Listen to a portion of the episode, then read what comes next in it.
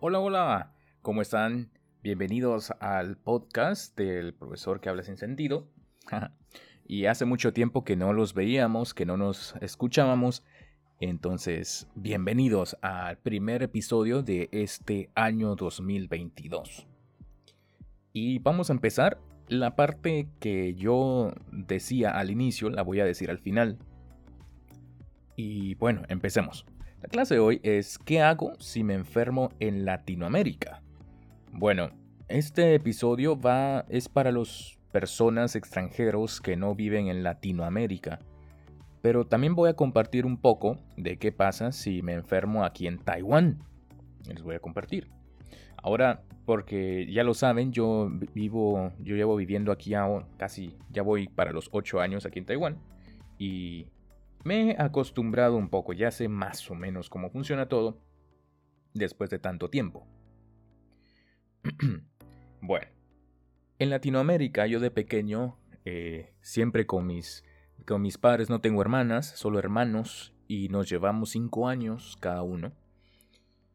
Lo que nuestros padres, mi madre, nos acostumbraba era, primero, si nos sentimos muy mal, tenemos gripe o tenemos alguna quizás dolor de cabeza, unos síntomas no muy serios.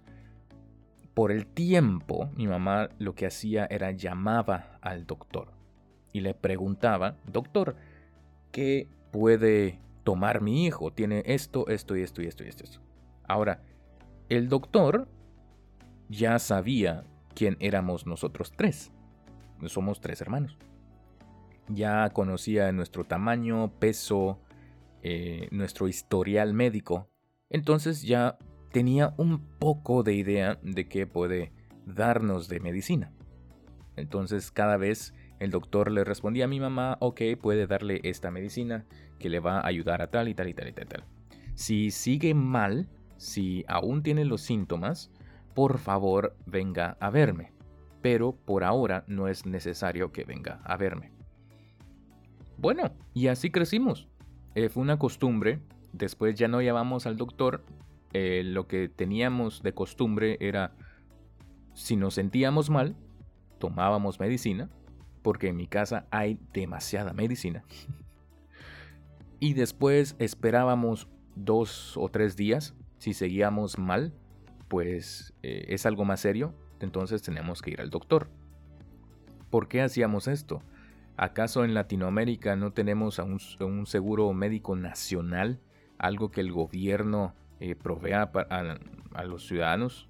Pues sí, pero no es igual al cómo funciona aquí en Taiwán. Ahora es donde empiezo a contarles cómo es aquí en Taiwán. Si aquí en, aquí en el seguro hay un seguro eh, médico nacional que es proporcionado por el gobierno, eh, se hacen pagos eh, anuales o mensuales también. Y tienes acceso a, un a, la medicina, ir al hospital o alguna clínica a un bajo precio. En mi caso, antes cuando era estudiante, pagaba, si no estoy mal, 5 mil. bueno, con la moneda de aquí, 5 mil NTs, 5 mil, 6 mil NTs. Ok, que el cambio viene siendo 30 NTs por, por dólar, está 1 a 30. O 28 por ahora por la pandemia que ha afectado mucho. Y bueno, ustedes pueden hacer el cálculo y ya podría ir a ver al doctor. Ahora, el mismo día puedo, puedo ir a hacer cola, puedo hacer fila y ya. Es fácil, es muy... Eh, puedo, tengo que esperar obviamente, pero es más accesible que verlo en Guatemala. Ahora, Aquí la gente se ha acostumbrado a que tienes cualquier malestar, no es correcto automedicarte, como yo acostumbraba en Guatemala. ¿Por qué? Porque puedes ocasionar otros, otras cosas, y es verdad.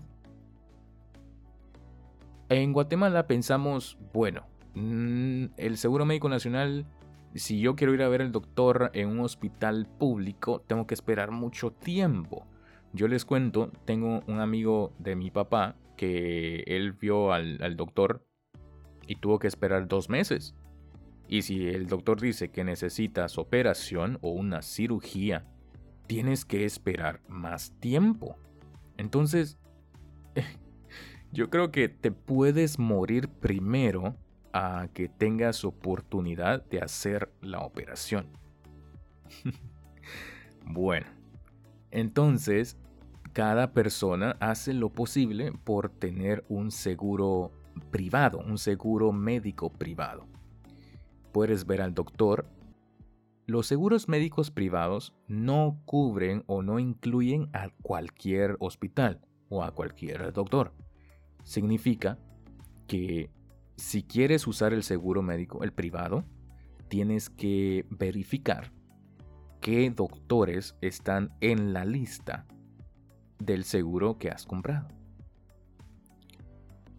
Al ir al doctor, tienes que llevar formularios que tienes que pedir eh, de favor al doctor que pueda llenar los formularios y tú después los envías o los mandas a la compañía de seguro y tienes que esperar más tiempo para recibir el dinero de los exámenes o de operación o de lo que usaste. Es mucho un proceso muy largo. ¿En Taiwán es así? ¿Ustedes también van al doctor, ven al doctor cuando tienen gripe o cuando tienen algún síntoma no serio? ¿Qué hacen ustedes? ¿Son iguales que yo? Bueno, muchas gracias. Eso ha sido todo.